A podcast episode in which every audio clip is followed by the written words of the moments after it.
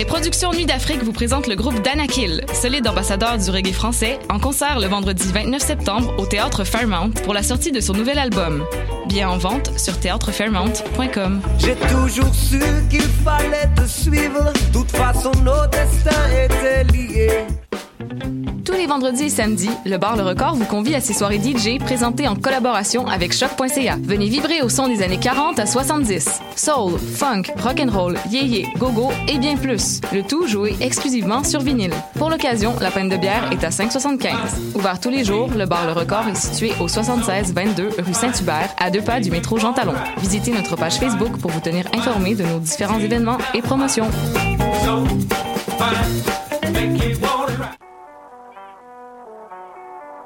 What a Day et c'est Robert Nelson de À la claire ensemble sur les ondes de choc.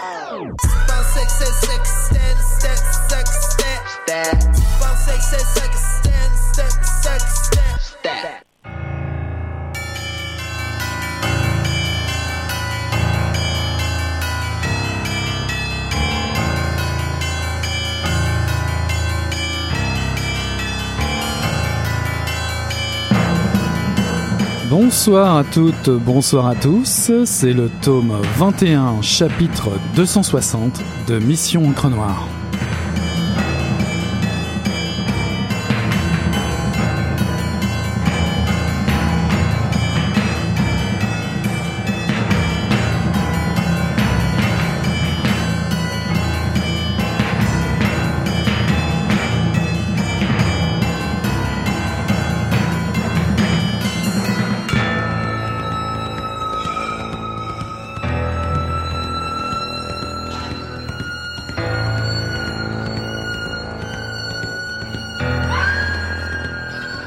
Le camion de déménagement venait à peine de se ranger dans l'allée que Valentine en sauta et courut vers la maison.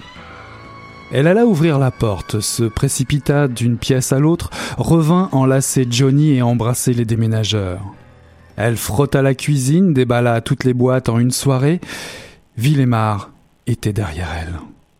Johnny travaillait à Laval avec les Juifs dans sa shop de modules de cuisine. Ils étaient venus se poser dans le croissant de Mackenzie Court. Toutes les rues étaient pareilles, des terrains carrés avec des maisons dans lesquelles on entrait par la porte donnant sur l'asphalte du driveway.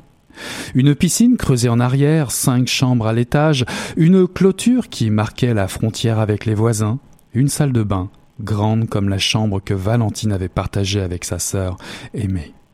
En s'agrippant à Johnny, en courant partout entre les boîtes étalées dans le driveway, Valentine ne voyait pas les murs pourris, ni qu'en hiver elle passerait ses journées enfermée, hélas, dans des robes de chambre satinées qu'elle changerait en été pour de longues robes de coton sans manches. Elle porterait beaucoup de turbans, se couperait les cheveux, encerclerait ses yeux de colle, son regard bleu encore plus perçant avec tout ce noir. Le jour, elle boirait et regarderait par la fenêtre la rue déserte. Pas de voiture, excepté entre six et sept heures, quand les berlines viendraient se ranger dans les driveways d'asphalte neufs. Le soir, une fois les enfants couchés, elle s'assoirait devant le foyer en fixant les braises pour attendre Johnny. Elle finirait par s'endormir au whisky. Bonsoir à toutes, bonsoir à, tous. Ceci est un extrait de Johnny de Marie, de Catherine Eve Groslot, paru en 2017 aux éditions Boréal. C'est un premier roman pour une auteure qui exerce le métier d'enseignante de littérature au collège Bois de Boulogne et prépare actuellement une thèse de doctorat. Valentine suit Johnny dans sa Maserati noire un soir de finale de concours de hot pants. Lui, il a 27 ans, il reconnaît tout de suite quelque chose de lui en elle, quelque chose qui résonne chez lui. Il se ressemble. Valentine veut fuir Villemar, loin des usines, Paul et Émile et Thérèse, et Thérèse, ses parents, les garçons de Notre-Dame du Bon Conseil, la chambre partagée avec sa petite sœur aimée. Elle veut devenir Dactylo. Dactylo comme ces femmes qu'elle regarde passer dans le centre-ville. Alors, dans le square en face de chez Morgans, quand elle a vu Johnny traîner avec son chapeau à la main et ses bagues, elle a su. Lui, Il est différent des autres gars du Garage Monk, ceux que sa grande sœur Simone fréquente. Johnny ou, ou plutôt Jean. Jean n'est pas d'ici, de Montréal je veux dire. Il vient de quelque part où les hommes chassent, où les femmes sont pieuses, trop peut-être. Sur le Saint-Laurent, près de Trois-Rivières, un endroit connu sous le nom de Chana. Montréal est une destination toute désignée pour accueillir et fomenter les désirs d'ascension sociale de l'un et de l'autre quand on est sans le sou. Ce rêve de bonheur-là, beaucoup l'ont fait des années 60 à nos jours. C'est une course loin d'être gagnée mais qui peut en valoir la peine, si on est prêt à tout pour cela, comme pourquoi pas de publier un premier roman. Un pari réussi en tout cas pour l'auteur euh, Catherine Eve Grolot qui nous fait l'honneur d'être euh, notre invitée ce soir à Mission Encre Noire. Bonsoir Catherine Eve. Bonsoir, merci de me recevoir. Bah, je vous en prie, merci d'avoir accepté euh, de venir nous voir à Mission. Euh, J'ai de suite envie de vous demander, euh, avez-vous accompli un rêve d'Amérique en publiant votre premier roman aux éditions Boréal? C'est une très bonne question, mais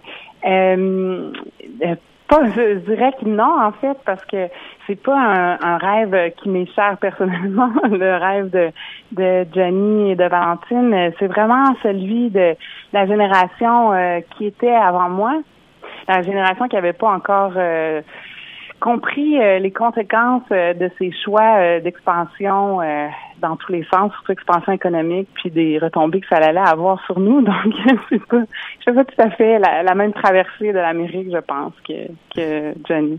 Alors, ouais. Déjà, on, on, peut déjà situer justement le roman, genre, le, votre roman, je reprends la, la, balle au bon, puisque finalement, euh, allons-y par la fin, il s'achève sur la crise d'Oka. Disons que votre roman, votre roman se situe autour des années 70, 90 euh, oui, bien, on commence avec euh, les grands-parents, donc euh, on commence euh, après-guerre et puis ensuite euh, années 50.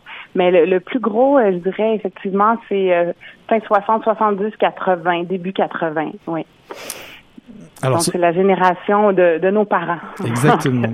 Alors, oui. c'est l'histoire d'une rencontre un peu improbable, euh, j'ai envie de dire. Un, un, un homme euh, d'origine autochtone qui fuit sa, sa, réserve et qui veut venir à Montréal versus une jeune femme qui, elle, est issue de, de Villemar et qui veut, elle, quitter la métropole. Euh, oui, ben en fait, tous les deux euh, sont dans une fuite, mais c'est euh, Valentine, elle, ne veut pas vraiment euh, fuir Montréal. Elle veut juste fuir sa condition euh, populaire parce qu'elle vient de Villemort, justement, un quartier où il y avait beaucoup, beaucoup de Québécois qui travaillaient dans les usines, dans les usines de, d'électroménager comme General Electric. Donc, elle vient vraiment de, de ce quartier pauvre-là. Et lui, bon, il vient d'un quartier, c'est pas un quartier, c'est une réserve qui est avec des conditions de vie encore beaucoup plus désuètes que celle de, de Valentine, mais tous les deux, euh, ils veulent fuir en fait leur situation. Donc c'est là qu'ils qu se retrouvent et qui se qui se sentent sans se parler en fait. Ils voient, je pense qu'instinctivement, dès qu'ils se trouvent, ils comprennent qu'est-ce qui les relie. Alors com comment vous avez venu l'idée de, de, de, cette situation-là, de, de, situer votre roman dans cette, dans cette époque et de choisir deux profils qui sont comme des profils forts ici au Québec, euh, Villemar et, et, et, un Amérindien? Bien, c'est des choses qui euh, ben c'est des choses que je porte en moi je, je pense. Et aussi euh, c'est des les tous les deux euh, euh, ont des, des situations qui, qui m'interpellent, c'est-à-dire euh, bon le passé euh, des, Québécois, puis c'est surtout en fait à travers Valentine, c'est c'est vraiment pour moi euh, un désir de retourner à la situation des femmes de, de, nos mères, puis de voir un peu euh, qu'est-ce qu'elles ont fait, puis tout le chemin qu'elles ont fait, le chemin qu'elles nous ont tracé en fait, parce qu'aujourd'hui c'est facile d'être d'être euh, autonome, euh, les femmes ont leur propre maison, et puis il y a toutes ces choses qui existent. On divorce, on, peut vivre sans homme, mais à cette époque-là, c'est impossible. Puis euh, euh, beaucoup, euh, moi ou bien même plein de, de, de mères de mes amis sont restés souvent dans des dans des situations de couple, dans des situations un peu d'enfermement. Et puis et puis c'est ça. Je voulais je voulais voir, je voulais faire un peu pas un éloge, mais euh, vraiment, c'était comme un clin d'œil aux femmes d'avant qui ont, qui ont tracé le, le, chemin pour nous femmes auxquelles je suis vraiment reconnaissante. Puis, reconnaissante. Puis Valentine, à sa façon, est un petit peu euh, particulière parce qu'elle va oser divorcer, elle va oser partir, elle va oser euh, euh, être appelée par la liberté au lieu de continuer justement à s'enfermer comme dans le, le, le, petit passage que vous avez lu.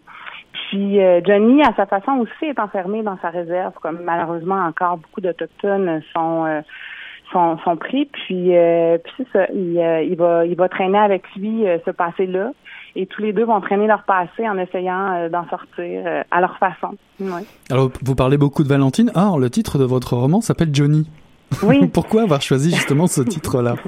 oui, ben en fait, Jenny est, aussi là, l'extrait euh, que vous avez lu donne plus la parole à, Valentine, mais, mais Johnny est tout aussi présent. C'est seulement que Johnny parle moins que Valentine, si on veut. Johnny, c'est vraiment un personnage très très silencieux. Pour moi aussi, à travers lui, c'était de retourner aux hommes d'avant qui, qui parlaient vraiment très peu. et euh, et pourquoi euh, seulement Johnny et pas Johnny et Valentine? Ben, il y a plusieurs raisons en fait, mais la première, c'est que les femmes étaient toujours à, l'ombre, dans l'ombre des hommes. Donc euh, le titre, c'est un peu ça aussi, c'est Johnny. Puis toutes les femmes derrière lui, il y en a plein. Il y a Joe aussi qui est derrière lui, il y a Valentine qui est derrière lui. Fait que c'était un clin d'œil à, cette situation-là, à cette époque-là. Et il y a ses filles aussi, ses filles et son fils. Oui, oui, il y a ces filles qui, qui arrivent euh, un petit peu, ben, qui arrivent quand même euh, plus tard. Euh, leurs personnages vont plus se, se définir. Mais oui, puis aussi Jenny. en fait, Jenny c'est pas son vrai nom. Valentine, si j'avais nommé ça Johnny Valentine, Valentine c'est son vrai nom, mais Johnny c'est pas son vrai nom. Donc euh, pour moi, un faux, c'est comme un faux titre parce que son nom c'est Jean Wawanolot et puis il se fait appeler Johnny. Il décide qu'il est italien, il décide qu'il n'est pas ce qu'il est. Mm-hmm. Alors je trouve que le, le, ce titre-là est, est représentatif aussi de Valentine qui ne veut pas être ce qu'elle est. Elle veut pas être de Villemort. Elle va jamais dire qu'elle vient de Villemort parce que c'est la honte cette honte-là, la, honte des quartiers populaires, euh, elle la porte en elle. Ça, ça fait partie des, qualités qui euh, que l'on retrouve dans votre euh, premier roman, et notamment celle, vous aimez quand même pas mal brouiller les pistes, parce que dès le début du roman, je trouve que vous nous donnez l'intuition que cette, situation va être dramatique. Je m'explique. on va découvrir tout début dans dans les premiers chapitres une situation, hein, une intrigue, un récit. On suit l'histoire, et à un moment donné, on voit la narratrice omnisciente qui dit euh, mais de toute façon, à la fin, ça va se passer comme ça. Ouais, il y a beaucoup de il y a une espèce de, fatalité qui, qui est là dans ce roman-là. Euh, et euh, j'écris beaucoup en ellipse, euh, sans nécessairement le vouloir, parce que je pense que on, on pense pas avec une chronologie. En fait, je pense que euh, j'essaie d'écrire le plus naturellement possible. Puis quand on pense, ben on fait des sauts en arrière, on fait des sauts en avant. Et puis, oui, donc oui, on sent que qu'il va arriver quelque chose. Puis c'est toujours un espèce de je pense que quand on, rentre, on finit par comprendre un peu cette tonalité-là, mais on n'est jamais vraiment tout à fait dans, dans le présent. On est toujours un peu euh, dans le passé, dans le futur. Puis euh, la notion de chronologie euh, finit par euh, la notion de chronologie classique euh, en fait finit par se passer. Alors est-ce que à, travers l'écriture vous aviez un plan bien défini? Est-ce que l'histoire vous la vous la maîtrisiez du début à sa fin? Ou vous vous êtes laissé un peu porter par ces deux profils? Ce sont deux profils très forts quand même, deux personnages qui ont dû vous prendre et du temps et de l'énergie. Euh, oui, c'est une bonne question. Euh, il y a beaucoup de gens qui écrivent, je, crois, avec des plans, mais moi, je suis incapable de, de suivre des plans. Ça me, ça me brise tout mon plaisir. Donc, euh, j'avais pas, non, j'avais absolument aucun plan. Euh, je pense que je savais un peu qu'est-ce que je voulais faire, comment le faire, mais euh, je, les scènes pour moi euh, dans lesquelles j'embarque me, me, m'amènent à des endroits que parfois je sais pas vraiment euh, que je vais aller là. Donc euh, ouais, j'ai des petites idées, mais mais non, pas pas de plan. Puis je pense que c'est, ma façon de faire. Ça va toujours être un peu comme ça, ouais. Et, et, même sans plan, il y a quand même, euh, je tiens à le préciser, cinq grandes parties que vous, vous intitulez 1, 2, 3, 4, 5. Euh, mais moi, j'ai eu envie de leur donner des petits titres un peu pour nous donner l'idée un petit peu de, de, de, de l'ensemble du roman. On va dire le grand chambardement, la séduction, la, la rencontre, la séparation, l'exil, la reconstruction, puis on va dire une, une forme d'épilogue à la fin. C'était un peu la construction euh, générale de votre roman. Euh, oui, ben en fait, moi j'ai écrit euh, vraiment euh, dans un, un, jet là et puis j'avais pas vraiment séparé ça en aucune partie ça aurait pu être du début à la fin pour moi. pourquoi on l'a divisé en cinq? Parce que il y avait vraiment cinq grands moments. puis il y avait des scènes fortes qui faisaient qu'ils pouvaient se séparer à ce moment-là. Puis à la bonne bonne idée de mon mon éditeur qui voyait vraiment euh, une forme de tragédie, euh, peut-être pas classique, mais quand même avec certaines euh, certaines thématiques de très au cœur de la tragédie classique. il me, on, a décidé d'aller avec ouais, avec ces cinq parties. C'est amusant que vous parliez de tragédie classique. Moi, j'ai pensé à La Belle et la Bête à un moment donné, parce que Johnny est en fait est un archétype, mais serait-il un archétype de, de genre l'homme providentiel, le, chevalier blanc qui arrive bah, ici dans les années 70-80 avec une Bentley, Ferrari, Rolls, propose un chalet, un mariage de rêve. Euh, pourtant, Valentine va déchanter. Oui, mais en fait, ce, personnage-là, bon, il y, a ça rapidement quand, on le voit, mais c'est vraiment un personnage, pour moi, ce personnage-là, c'est vraiment un, personnage, c'est un être très maladroit puis depuis sa naissance, c'est quelqu'un qui, qui, est très généreux et qui veut vraiment donner, il veut vraiment faire le bien, mais il sait jamais vraiment comment bien faire le bien. Puis il se laisse un peu pousser par euh, par les événements. Donc, euh, je, je pense pas qu'il représente. C'est plutôt un, un, chevalier déchu en fait, parce que il vit beaucoup de, de son innocence, sa candeur euh, euh fait qu'il euh, qu'il va vivre beaucoup de désenchantement. Fait que pour moi, c'est pas le, chevalier euh, typique, mais c'est quelqu'un de, de, fondamentalement bon. Puis ça me tentait justement de travailler parce qu'en fait, il va travailler avec la mafia, avec la PEG, il va être impliqué dans plein de choses, dans l'Expo 67, etc. Et faire la contrebande. Euh, mais ça me tentait de montrer, euh, en fait, à travers lui, puis à travers l'autre personnage qui est Bernard, que, que, que souvent, socialement, euh, ceux qui sont bien placés ne sont pas nécessairement ceux qui sont les plus vertueux. Et puis Johnny, pour moi, c'est malgré sa maladresse, malgré ses erreurs, c'est que c'est quelqu'un de vertueux de fondamentalement très bon, très vertueux. pour, pour replacer un petit peu les, parce que vous nommez beaucoup de personnages, euh, pour replacer un peu dans le contexte, euh, on va dire, on a deux personnages qui sont dans l'errance, qui sont Johnny et Valentine, qui vont qui vont finir par se rencontrer. Ça, c'est le, le, début du livre. Et euh, autant l'un va errer et dépendre finalement de contacts dans, le milieu de la pègre, la petite criminalité pour pour vivre, pour survivre. D'un autre côté, Valentine pour vivre ou pour survivre, arrêtez-moi si je me trompe, mais va euh, trouver des hommes. Et parmi les hommes, ces rencontres, elle va, elle va rencontrer Bernard. Oui, effectivement, c'est malheureux cette situation-là est un peu malheureuse, mais c'est vraiment la situation, euh, comme je comme j'ai mentionné tantôt, des femmes qui, euh, à cette époque-là, euh, les femmes ne travaillaient pas, les femmes n'allaient pas à l'école.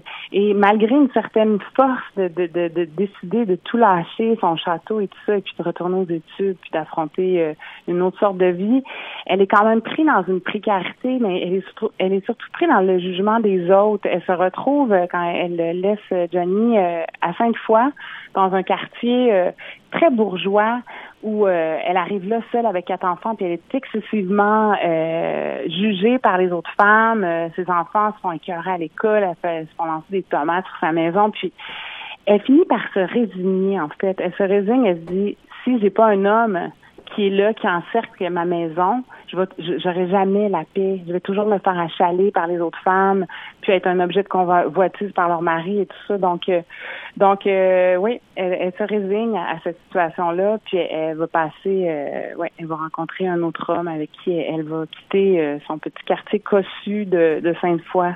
On aura compris que le, monde est très dur pour Johnny et, et Valentine dans, dans ce roman, mais Pensez-vous qu'à cette époque, Valentine manque d'outils dans sa jeunesse pour, pour influer d'une autre manière sur sa trajectoire, justement?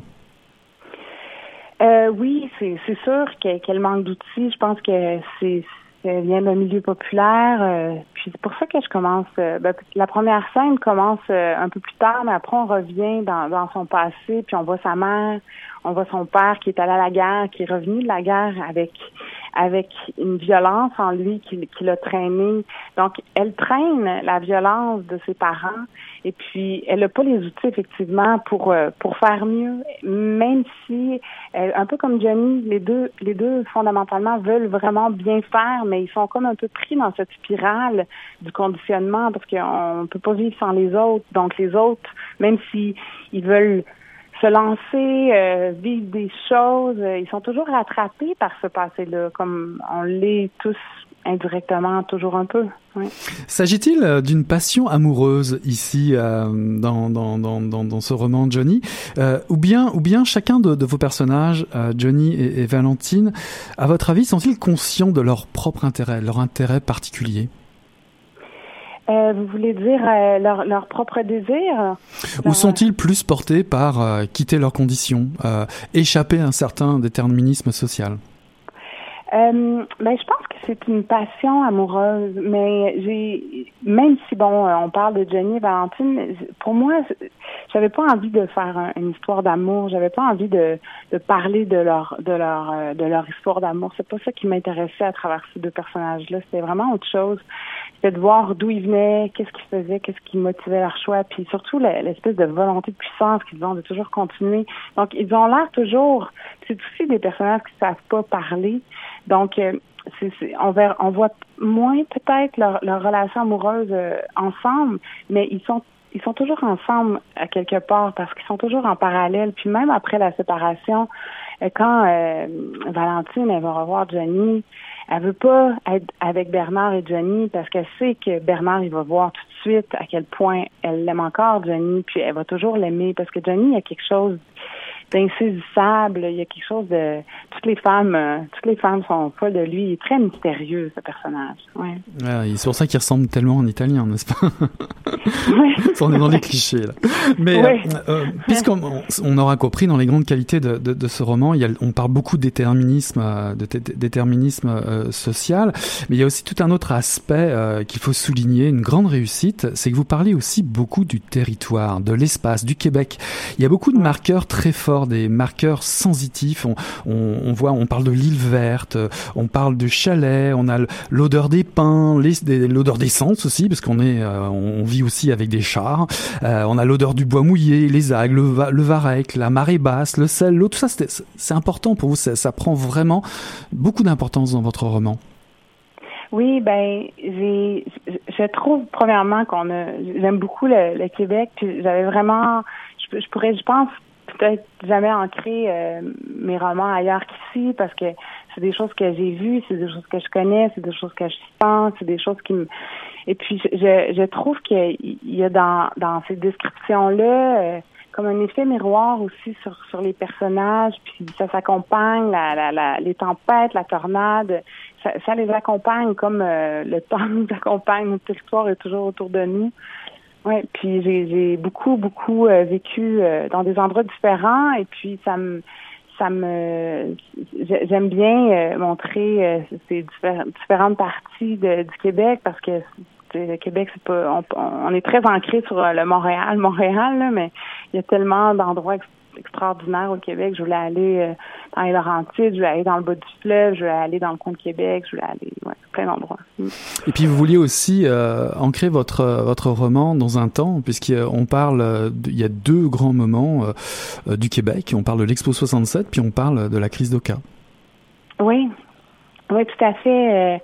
L'Expo 67, c'est c'est je trouvais ça intéressant parce que je, je faisais des recherches comme sur, sur la mafia et tout ça, puis euh, j'avais découvert une histoire de viande avariée, puis ça m'a ça m'a vraiment inspiré parce que en fait euh, quand euh, Johnny quand il, qui arrive à Montréal, il rencontre Jimmy qui va devenir son acolyte, qui lui est italien pour vrai, et puis il va se faire passer pour un délire, et puis il va travailler, il va commencer par travailler dans des boucheries. Une boucherie qui appartient à à toutes les cotronies. Puis à partir de, de ça, ben là, il, va commencer à sortir avec Jimmy, puis il, il va faire un peu plus d'argent, mais il va vouloir en faire plus. Fait que là, c'est à partir de là qu'il va devenir plus euh, un membre, si on veut, de, du clan de, de, Jimmy, et puis il va passer des, des corps de, de, de vaches avariées. Ce qui s'est vraiment passé pendant l'Expo 67, c'est qu'on allait chercher euh, des, des bœufs euh, presque périmés, puis on les revendait pendant l'Expo 67. donc, la, la mafia a fait beaucoup d'argent sur ce coup-là. Euh, donc, euh, c'est ça. Pour l'Expo 67, c'est surtout à travers euh, qu'est-ce que la mafia a fait pendant l'Expo 67. Puis la crise d'Oka, ben, c'est quelque chose qui me qui m'interpelle. C'est encore toute la situation des Autochtones qui se sont fait prendre leur terre. C'est quelque chose qui, c'est ça que je voulais, dont je voulais parler. Puis euh, je trouvais ça intéressant qu'il retourne après coup quand il est déchu un peu, si on veut, retravailler sur les réserves. Parce que là, il va passer euh, des cigarettes de contrebande, parce qu'il veut pas passer de la dope, parce qu'il sait que s'il se fait prendre, en fait, il va aller en prison, mais des cigarettes, c'est pas si pire. il, il, fait un deal avec Jimmy de pas faire la contrebande de choses trop dangereuses pour pas perdre l'accès qu'il a à ses enfants. Donc mhm. euh, voilà, ouais, ces deux grands moments. Ouais. Et, en, en, parlant de tragédie classique, comme en parlait votre éditeur, euh, comme dans les contes finalement, bah, il y a l'héritage. Euh, est-ce que finalement ces deux personnages réussissent-ils à, à, briser le sort, ce déterminisme social qui les conduit vers un destin fatal? Bah, envers les enfants, vont-ils réussir à, à, à briser ce, ce destin? C'est une, une, bonne question. Euh, on, ne sait pas dans ce roman exactement comment ces enfants-là vont, vont finir.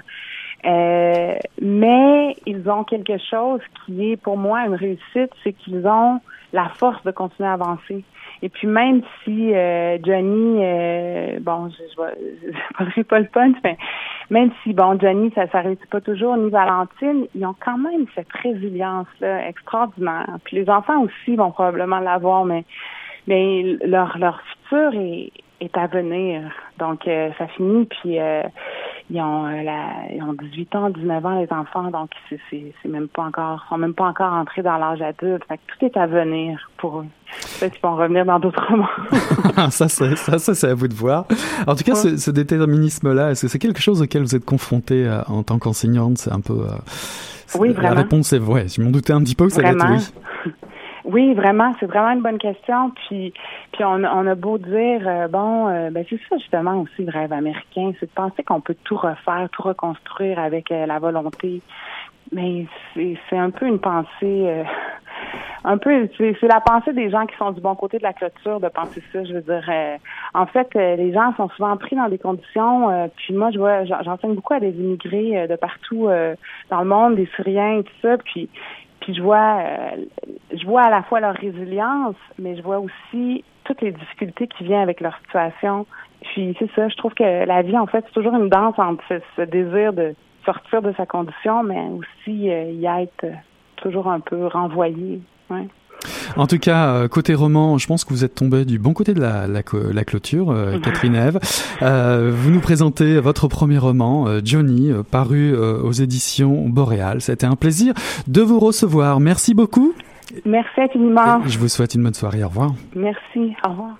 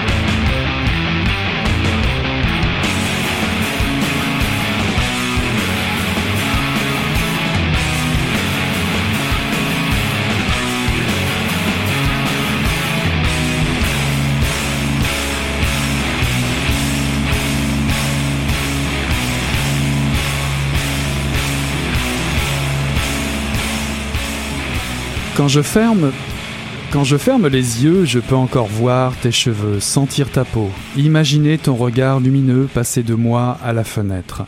J'espère tant te revoir, j'espère, je crains, puis j'espère de nouveau. Je me rejoue les scènes de ce soir plusieurs fois pour les encoder dans les palais de ma mémoire et pouvoir les retracer en détail à tout moment. Je dépose chacun des détails dans la pièce d'une maison connue et je refais l'itinéraire. Entrée tes mains. Salon, ton rire. Salle à manger, tes yeux qui regardent au loin. J'ai choisi la maison de mon enfance, celle dont le souvenir toujours demeure. J'ai peur de laisser une odeur ou un mouvement de ton épaule entre les mains de l'oubli, cette envieuse qui me prend tout. Ceci est un extrait euh, du Grand Fauchage intérieur de Stéphanie Filion, paru en 2017 aux éditions du Boréal, un roman qui commence par une mue annoncée, une citation de Marie Dariussec. Je cite J'ai mué trop tôt, je n'étais pas au courant de ce qui allait se passer. On ne parlait pas de ces choses-là à la maison. Jeanne, notre narratrice, laisse filer le temps entre deux vols d'avion. Un bref séjour au Liban va justement la transformer à un moment inattendu de sa vie, perturbant le fil du drame qui se cache au fond d'elle. Jeanne est photographe, elle vient à Beyrouth pour achever un travail sur les cimetières, en particulier sur les rites funéraires de Byblos. Très vite, le pays et les gens installent Jeanne dans une autre dimension. Le café est une nouvelle cérémonie à découvrir, il peut même changer de couleur. Il devient blanc. Jeanne braque son appareil vers cet Orient mille fois fantasmé, des arabesques colorées, des embrassades qui n'en finissent plus, des stigmates de guerre encore tout frais, elle découvre un pays en paix précaire qui, comme la joie, ne peut être que passagère. Et oui, les chicanes politiques passionnées perdurent. Alors que la chaleur et le soleil prennent possession de la ville, Julien arrive de Paris. Il est de passage, lui aussi, pour une compétition de judo. 24 ans seulement, avide de tout, avide d'elle, il accroche son regard sur Jeanne. L'espace se restreint entre eux, Jeanne vit cette intrusion comme une surprise. Peut-elle encore se permettre cette aventure qui lui tend les bras? Doit-elle s'abandonner à cette force qui l'entraîne et pourrait bien la broyer encore?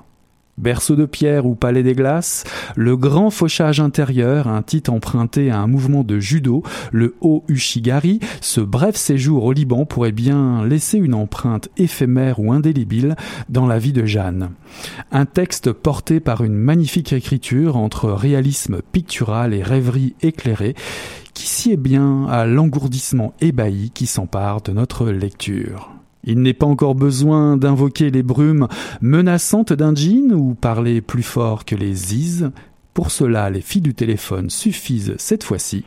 Nous sommes ravis d'accueillir l'auteur du Grand Fauchage intérieur ce soir à Mission Encre Noire, Stéphanie Filion. Bonsoir Stéphanie.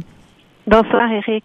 Alors vous êtes titulaire d'une maîtrise en études littéraires, ici d'ailleurs à l'UCAM, et vous avez fait paraître deux recueils de poésie aux éditions du Lézard amoureux, dirigés par Catherine Morancy, en particulier Nous les vivants en 2015 et L'Orient Louisiana en 2013.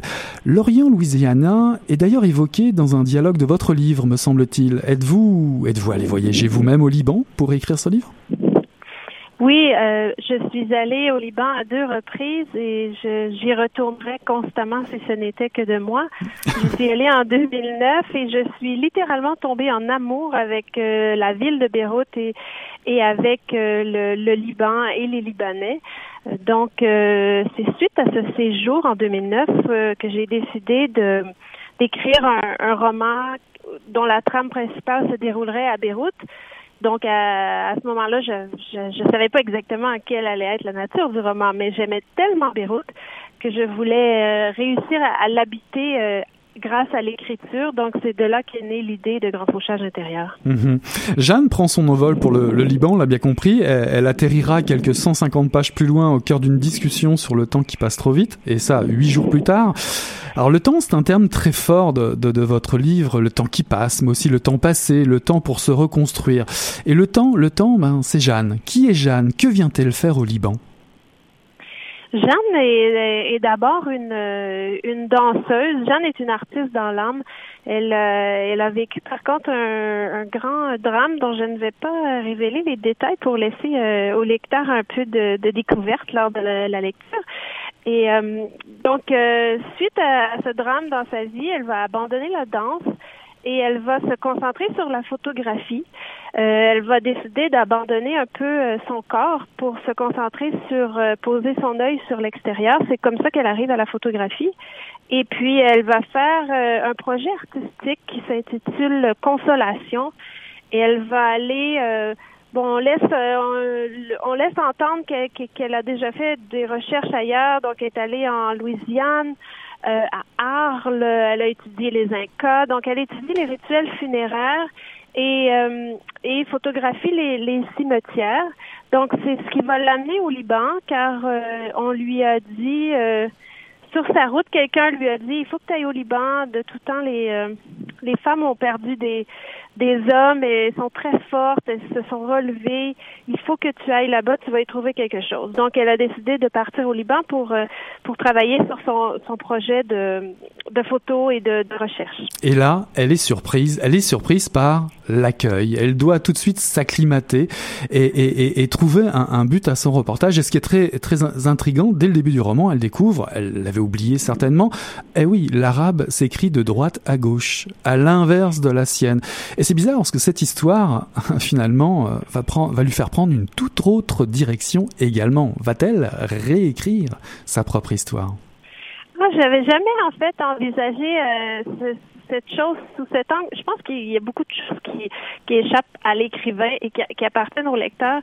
Et ça, je, pense qu'effectivement, elle va, le sens de l'écriture change quand elle arrive là et, et le, le sens de sa vie va aussi prendre une nouvelle tangente en arrivant au Liban parce qu'elle va pas simplement rencontrer euh, Julien comme dans l'introduction euh, tout à l'heure, elle va aussi rencontrer toute une culture, une, une, chaleur d'abord qui va qui va l'envahir, le, le, soleil omniprésent, mais elle va aussi euh, découvrir des, des, boutiques, elle va elle va découvrir des arabesques, elle va découvrir toutes sortes de choses, des embrassades à n'en plus finir, quelque chose qui sort de, de, de son naturel à elle. Et là où je veux en venir, c'est en relisant euh, un extrait euh, de, poésie euh, dans votre recueil Lorient Louisiana.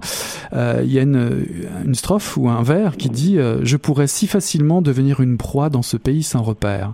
Est-ce que Jeanne devient une proie facile?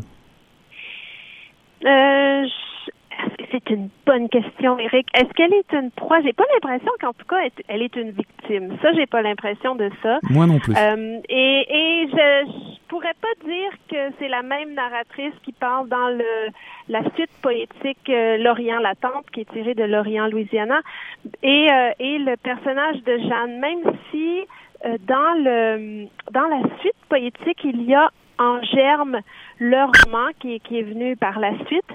Et euh, mais je, je, dirais pas jusqu'à dire qu'elle est une proie. Par contre, euh, il faut dire que Julien, avec son, son savoir-faire, son expérience malgré sa jeunesse, euh, lui a quand même euh, rapidement sauté dessus, on va dire. Et, et elle sait quand même, je pense qu'elle a décidé de s'abandonner et de beaucoup lâcher prise. Puis c'est beaucoup autour de, de ce lâcher prise là que le roman fonctionne.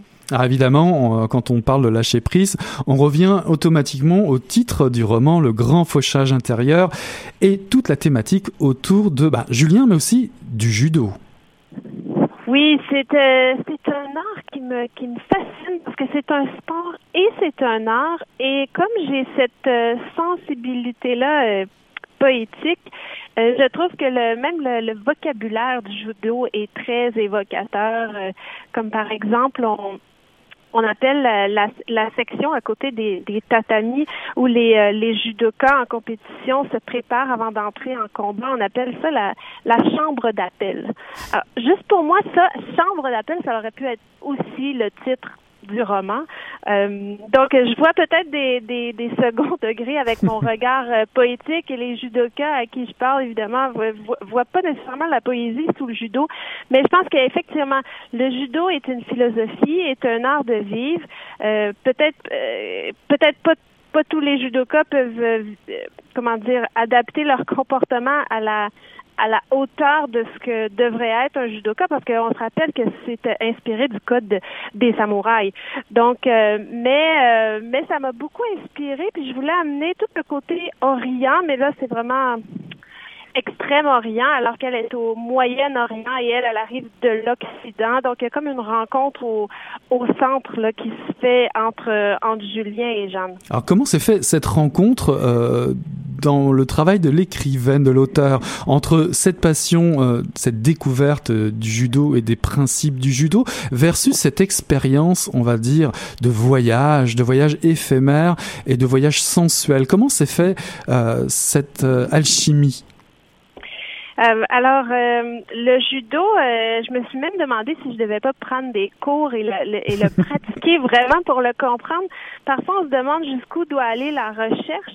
Donc, j'ai, j'ai beaucoup lu sur le sujet. J'ai interviewé des, des gens qui font du judo de haut niveau. J'ai, je suis allée assister à des combats de judo. J'en ai regardé beaucoup sur Internet aussi pour essayer, en fait, de saisir ce que j'avais à saisir pour pouvoir arriver à, créer un personnage qui serait crédible parce que comme écrivaine, moi, c'est toujours une de mes préoccupations, c'est de rendre les choses les plus crédibles possibles et qu'une personne qui soit spécialisée dans, dans la matière puisse le lire et dire oui, oui, c'est vrai. Donc, euh, j'accorde vraiment une importance au, au réalisme. Euh, tout autant que le réalisme sur des routes, le nom des rues est exact. Donc tout ça est vérifié et cette euh, cet accent porté dans l'écriture sur le réalisme, euh, j'ai porté toute une attention et je me rends compte après quand des lecteurs me me parlent et me demandent par exemple, mais ces mus dont tu parles dans le roman, est-ce que ça existe pour vrai? Je savais pas que ça existait pour vrai. Puis là, je dis non, c'est pas ça, ce bout-là, c'est pas réaliste. Donc j'ai réussi à faire croire au, au lecteur et donc euh, que tout ça est, est vrai. Et, et ça, c'est le jeu. Je trouve que comme romancière, à la différence du, du poète, disons, c'est ce, jeu-là avec le, le, lecteur est très différent. Et ça, je trouve que c'est intéressant. Donc, dans l'écriture autour du judo, j'ai essayé vraiment de bien me renseigner et d'imaginer euh, ce qu'un jeune judoka pour, pourrait avoir à la fois de, maturité grâce à son art et d'arrogance. Euh, qui vient, un, de son caractère et deux, de, de sa jeunesse. Ouais, je dois confesser, euh, Stéphanie, moi aussi j'ai été m'enseigner auprès d'une amie et parle-moi de ces mus. j'ai aussi complètement, je suis complètement rentré dans le roman également. Alors quelqu'un m'a demandé, mais moi, j'ai demandé à ma femme, vous, est-ce que vous avez des mus après l'accouchement? Et, euh, et j'ai trouvé ça drôle. Et en même temps, je me suis dit, ben alors, c'est que ça, c'est que ça fonctionne vraiment euh, comme je le, je l'avoue un peu en exergue, cette, euh, cette idée d'ému m'est venue d'une nouvelle de Marie Dariussec euh, qui s'intitule On ne se brode pas tous les jours les jambes. Et, euh, et j'en avais d'ailleurs parlé avec Marie Dariussec du fait que j'avais pris sa nouvelle pour, pour commencer un roman. Et puis, elle trouvait ça intéressant, évidemment, là, ces rapports de, de d'emprunter des idées et de continuer sur l'idée d'une autre, Marie Dariussec. Et mais elle, ça fonctionnait pas exactement comme moi. Donc, euh, j'ai voulu ajouter un élément de un peu de fantastique. Moi, je mhm. j'aime ça, imaginer la vie un peu autrement. Puis tant qu'à être dans l'imaginaire, pourquoi pas, euh, pourquoi pas un peu déroger de la réalité? Donc, euh, dans cet univers, disons parallèle, les humains auraient évolué d'une certaine façon, ou à la différence de, de maintenant, où on, on notre peau se renouvelle constamment. Nous, les humains, euh, mais dans cet univers-là, la peau se renouvellerait d'un coup comme les euh, comme les serpents. Donc c'est certain que je me suis beaucoup inspirée de la de la mue des serpents. J'ai j'ai étudié la mue des serpents et j'ai pris ce que je ce que j'avais à apprendre pour que ça, ça soit réaliste sur un sur un humain. Mais j'ai voulu m'imaginer quand quand qu'en serait-il si, si les humains devaient s'arrêter à un moment dans leur vie parce que leur corps euh, a, cette mue à un certain moment? Qu'est-ce qui induirait cette mue? Donc ici, c'est souvent des euh, lors des moments de croissance, changement du corps, euh, mhm. grossesse, prise de poids, changement drastique ou choc émotif ou choc chimique comme on peut voir, euh, disons, euh, ça peut arriver les pertes de cheveux chez les humains euh, de façon réaliste, là, que ça peut être dû à différentes choses, mais aussi à des chocs. Donc, j'ai voulu m'imaginer un univers où il y aurait cette cette mue qui évidemment est aussi symbolique, mais je travaillais avec l'idée de, de faire une histoire à Beyrouth. Mm-hmm. Et le, le, symbole de, de Beyrouth est le phénix qui renaît de ses cendres. Et puis, il y a toute cette idée de la, de la transformation, de la résilience, de, la renaissance. Donc, euh, je trouvais que c'était approprié d'injecter cet élément de, de fantastique. Mystère, mythologie, euh, mu, euh, entre douleur, délice, puisqu'on parle de beaucoup de sensualité. On aura bien compris que euh, Jeanne vit quand même un drame intérieur, sans rien révéler bien entendu, mais elle a besoin de se laisser envoûter par les, les images et, les histoires qu'elle découvre, que ce soit autour des rites funéraires de Byblos, mais aussi ce qu'elle découvre de la culture orientale. Est-ce que quel est ce besoin euh, de trouver euh, un écho en elle de ce qu'elle, de tout ce réalisme et tout cet imaginaire différent qu'elle découvre au Liban? Il y a un, vers de, Kipling euh, qui va comme suit. Quand tu as entendu l'appel de l'Orient, tu, tu n'entendras plus rien d'autre. Euh, je pense que c'est ce qui arrive à Jeanne. Euh, elle est subjuguée dès qu'elle va arriver, euh, même à l'aéroport avec l'écriture arabe et, et les chants des, des prières. Donc tous ces sens sont sont aiguisés, aiguisés par par les par les odeurs, par les sons par les parfums qui sont différents, par les différents fruits qui poussent là-bas et qu'elle n'a pas ici. Puis je pense que c'est le si on, voyage vraiment en, en, laissant derrière soi un peu euh, ce qui nous attache et qu'on va vraiment à la rencontre de l'autre, la culture de l'autre, euh, la culture dans toute sa dans toute sa largesse, dans, dans euh, autant les mythes, autant l'histoire, euh, autant la, la, nourriture, ou simplement les, les petites histoires des gens qui vont qui vont être un petit morceau de la grande histoire de, de ce pays. C'est ce qui arrive avec Jeanne quand elle écoute les gens. Euh, c'est la façon de, de voyager où tu peux vraiment rencontrer l'autre.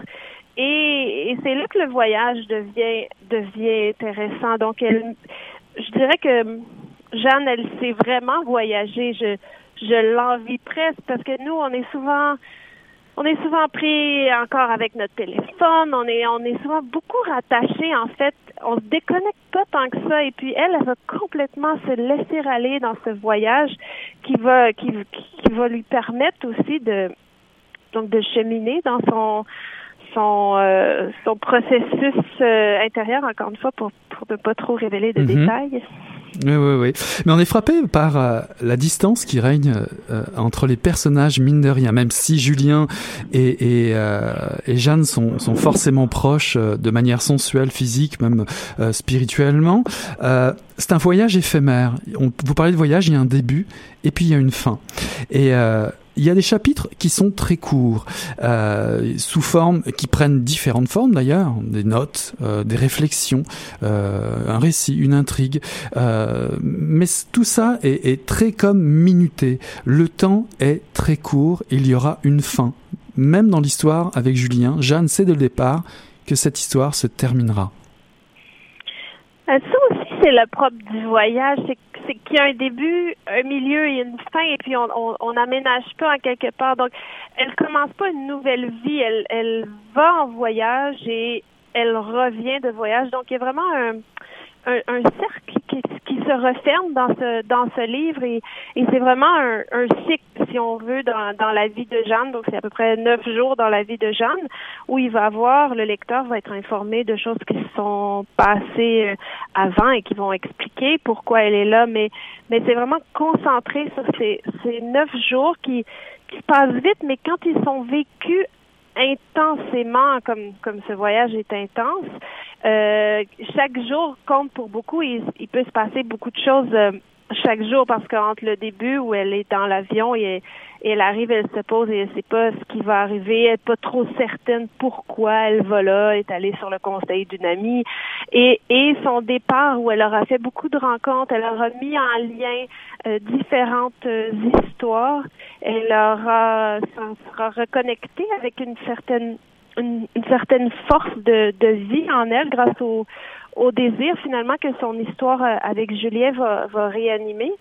Euh, donc ce, court voyage, parce que c'est pas euh, pas l'odyssée de Jeanne. Ça ça dure pas effectivement des, mois et des mois. Mais ce court voyage va quand même nous permettre de, faire une boucle et on la suit dans ce, ces, ces neuf journées-là par, par petits pas, un peu comme vous dites. Alors vous, vous aimez aussi, euh, euh, et vous prenez attention aussi à nous révéler beaucoup de détails assez réalistes de, de du voyage de Jeanne, j'allais dire de votre voyage, c'est un peu ça. Euh, non seulement euh, des, des, recettes, euh, on, on, découvre comment faire le chiche barak par exemple, et comment préparer un, un, café blanc. on va pas le révéler aux auditrices et auditeurs, ils iront voir eux-mêmes. Mais également, ce qui est assez amusant, c'est qu'on est quand même au milieu des, des légendes, de la mythologie, et, et parfois parfois euh, il y a des petites euh, des petits clins d'œil. Euh, on découvre comment on enterre les morts à, une certaine époque. les jarres, le, sable descend, monte et, et, et, les jarres, les, on va dire les, les cercueils descendent à, dans, dans, à travers le sable et descendent dans la tombe. Et à un moment donné, les touristes arrivent avec leur photographie, la modernité arrive et comme par hasard, ils dérapent sur du sable. Ça, vous êtes amusé comme ça à, à jouer. D'ailleurs, les détails réalistes, on les retrouve aussi à certains slogans qu'on voit sur les murs de temps en temps. Euh, euh, vous ramenez, vous avez, vous prêtez attention à, bien situer euh, l'endroit où on est, l'endroit où on lit.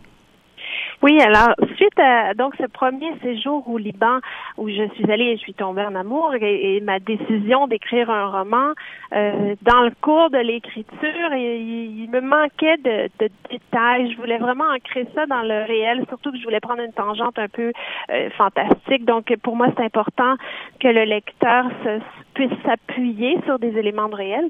Donc euh, j'y suis euh, retournée en 2012 et là, ben je voulais avoir du, vrai matériel, si on veut, pour que parce qu'on a beau lire euh, sur des détails de, de, rites funéraires pour pouvoir un peu étoffer les les recherches de Jeanne, mais j'ai fait j'ai fait un peu les pas de Jeanne pour essayer de pas, de la, pas de la même façon, évidemment, là, mais pour essayer d'avoir euh, euh, des détails sur les rites funéraires là-bas et puis euh, et puis voir comment ça fonctionnait, puis les, les, les Phéniciens les liens avec les Phéniciens, avec les Grecs, avec les avec les Égyptiens. Donc, il est certain que quand j'y suis retournée, j'avais vraiment pour but de, de, de faire des recherches très réalistes pour le roman.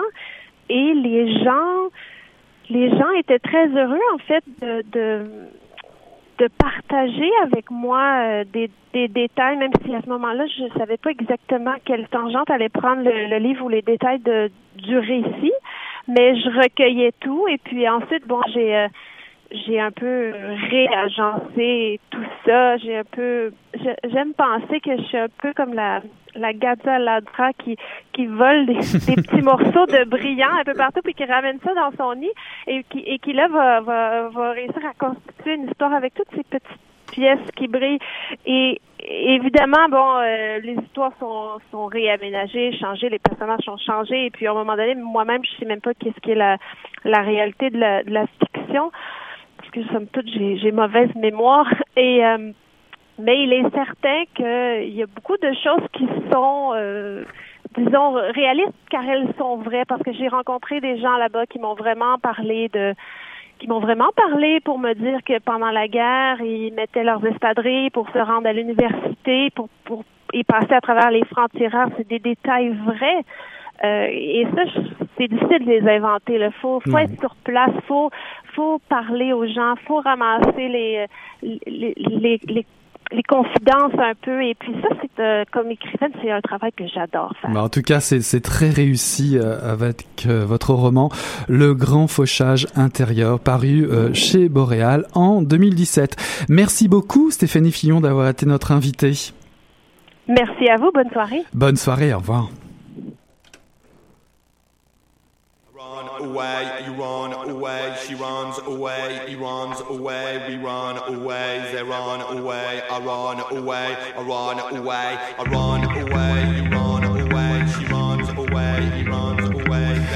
Très rapidement, très rapidement, évidemment, Mission Encre Noire, vous le savez, toutes et tous, on est souvent, souvent, souvent à, à finir... à on va dire très tard, trop tard. On, prend trop de temps, on aime trop ça. Euh, rapidement l'agenda, ne pas oublier le fil, le Festival international de la littérature 2017 qui se déroule euh, en ce moment. Il est déjà commencé depuis un moment et se termine euh, début octobre, le 1er octobre me semble-t-il. Cette semaine, oui, se déroule jusqu'au 1er octobre. Quelques recommandations rapidement. Le 27, l'exposition autour de l'actum, de, du lactum de Région du Charme, l'auteur décédé récemment, à l'espace culturel sur Saint-Laurent qui concerne le manuscrit écrit en 1966 et paru en 2011 aux éditions du Passage. C'est le 27 à l'espace culturel sur Saint-Laurent. Le 27, Amy Tito, parlons, parlons-nous, paru en 2007 euh, chez Mémoire non criée, euh, qui réunit des auteurs autochtones et québécois à travers des correspondances inédites, est présenté sur scène à la salle Claude Léveillé de la place des Arts. Visitez le cabaret des Brumes au Quai des Brumes tous les soirs de cette semaine musique et poésie par la crème des auteurs d'ici au Québec, euh, Mathieu Arsenault, Maud Veilleux, Eric Assouci, animé par François Guérette. Et enfin, au théâtre Outremont, en Salut Galarno, les 50 ans du roman de Jacques Godbout, présenté par des artistes de différentes générations, entre Pierre Curzy et Benoît Drouin-Germain. Il y a évidemment d'autres réjouissances et stimuli littéraires en tout genre et musicaux au fil. Euh, je vous encourage pour cela à aller visiter la page de l'événement du fil, le Festival international de littérature 2017, au www.festivalfil.qc.ca.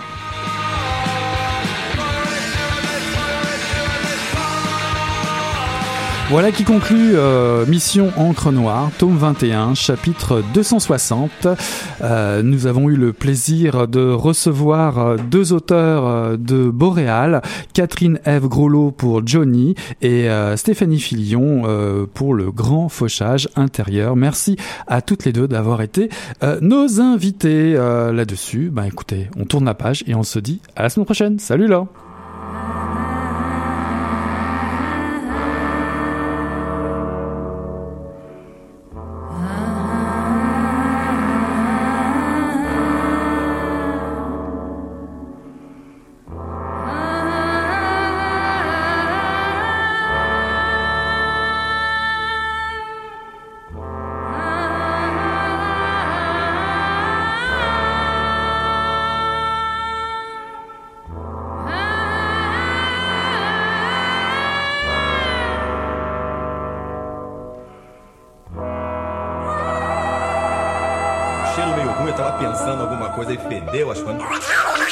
Mas o negócio tava bom, bicho. O negócio tava bom, só quando ele tava tão entupido.